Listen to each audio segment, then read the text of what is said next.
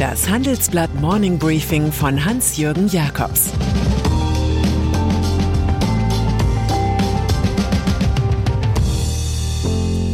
Guten Morgen allerseits.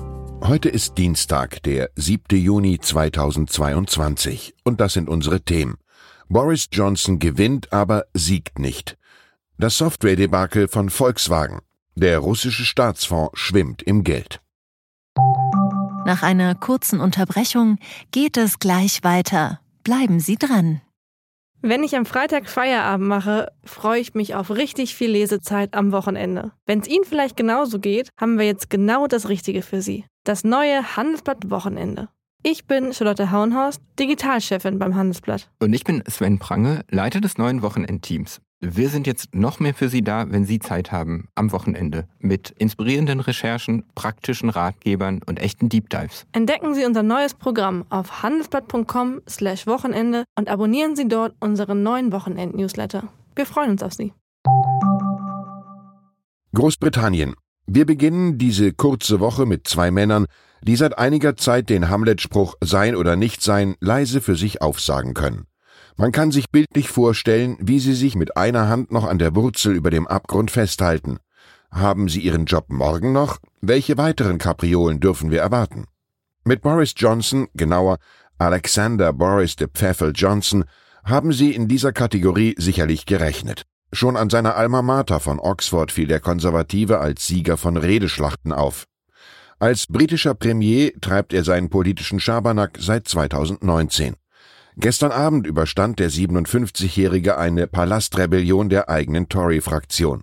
211 für ihn, 148 gegen ihn.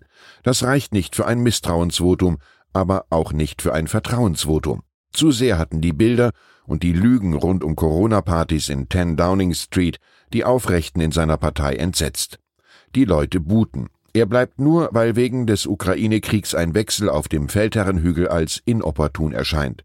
Johnson sagt, das Beste kommt erst noch, aber gerade das verheißt nichts Gutes. Volkswagen. Die zweite Person, die sich im Job seit geraumer Zeit alles andere als sicher fühlen kann, ist der VW-Vorstand Herbert Dies. Auch er ein Überlebenskünstler. Es geht heiß her in Wolfsburg, weil der CEO auf Biegen und Brechen seine zentrale Software-Großeinheit Carrier durchsetzen will, sich aber Bug an Bug reiht. Das hat die dramatische Konsequenz, dass Vorzeigemodelle wie der elektrische Porsche Macan oder die E-Limousine Artemis von Audi um bis zu zwei Jahre später anrollen könnten als geplant. Außerdem leidet die Führungskultur unter einem fortgesetzten Machtkampf mit Audi-Chef Markus Düßmann, der die Carrier-Leitung an Dies himself abgeben musste. Der Aufsichtsrat schritt ein und will in den nächsten Wochen vom CEO Lösungsideen für den Marsch aus dem Schlamassel sehen. Zu den Arabesken rund um Cariat gehört, dass Düßmann die Beratungsfirma McKinsey zur Evaluierung des Chaos beauftragte. Das darf man so verstehen, dass sich der Audi-Chef und mögliche Konzern-Kronprinz damit ein Waffendepot für den Konflikt mit Dies verschaffte, der ihn übrigens unter schweren Bedingungen von BMW losgeeist hatte. Nun aber lässt der Audi-Chef mit Entwicklern, die er nur temporär an Cariat abgestellt hatte, die Software auf eigene Faust weiterentwickeln. Porsche-Chef Oliver Blume wiederum soll schon erwogen haben, die Infotainment-Software beim Digitalgiganten Apple zu kaufen.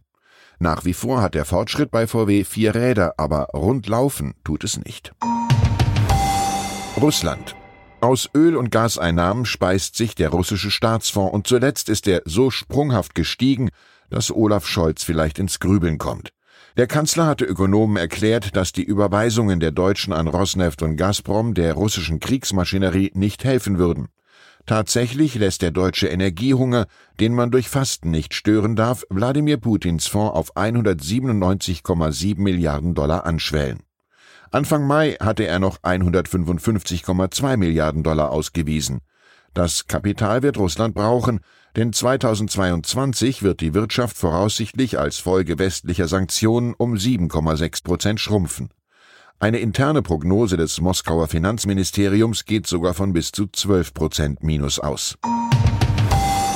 Deutsche Bank. Wer aber will im Zwangssystem Wladimir Putins leben, das von Gewalt und Erpressung lebt wie eine Regionaleinheit von Cosa Nostra?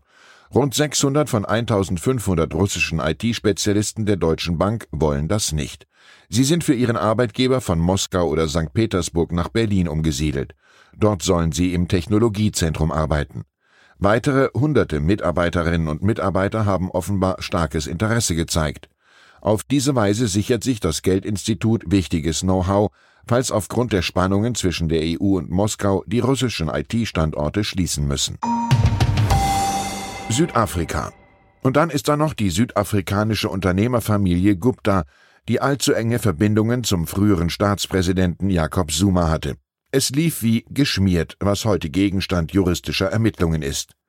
Gestern wurden Rajesh und Atul Gupta auf Verlangen der südafrikanischen Strafverfolger in den Vereinigten Arabischen Emiraten verhaftet.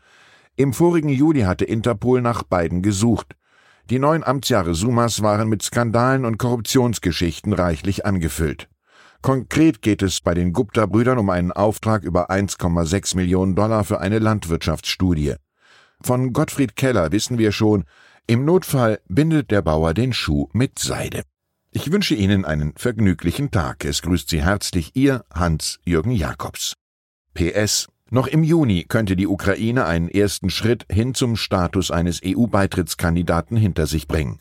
Uns interessiert Ihre Meinung. Ist ein EU-Beitritt für die Ukraine eine realistische Perspektive? Wie würden sich die Beziehungen mit Russland verändern? Schreiben Sie uns Ihre Meinung in fünf Sätzen an forum.handelsblatt.com. Ausgewählte Beiträge veröffentlichen wir mit Namensnennung am Donnerstag gedruckt und online. Zur aktuellen Lage in der Ukraine. Putin droht dem Westen wegen Unterstützung der Ukraine. In einem Interview hat der russische Präsident gedroht, weitere Ziele in der Ukraine angreifen zu lassen, falls der Westen Waffen mit hoher Reichweite liefern würde. Ziel der Lieferungen sei es, den Konflikt in die Länge zu ziehen, meinte Putin. Russischer Intellektueller kritisiert Putin. Wladimir Sorokin sieht einen ethischen Verfall in seiner Heimat. Er kritisiert auch den deutschen Sonderweg gegenüber Moskau. Weitere Nachrichten finden Sie fortlaufend auf handelsblatt.com/Ukraine. Das war das Handelsblatt Morning Briefing von Hans-Jürgen Jakobs, gesprochen von Peter Hofmann. Die Welt steht vor gewaltigen Herausforderungen. Zum einen die Energiewende voranzutreiben und gleichzeitig den Klimawandel einzudämmen. Und auch der Energieträger Wasserstoff gewinnt weltweit immer mehr an Bedeutung. Doch wie geht es weiter? Erfahren Sie mehr auf dem Handelsblatt Wasserstoffgipfel 2024 am 12. und 13. Juni in Essen. Infos unter handelsblatt-wasserstoffgipfel.de. Mit dem Vorteilscode Wasserstoff 2024 erhalten Sie einen Rabatt von 15% auf die Tickets.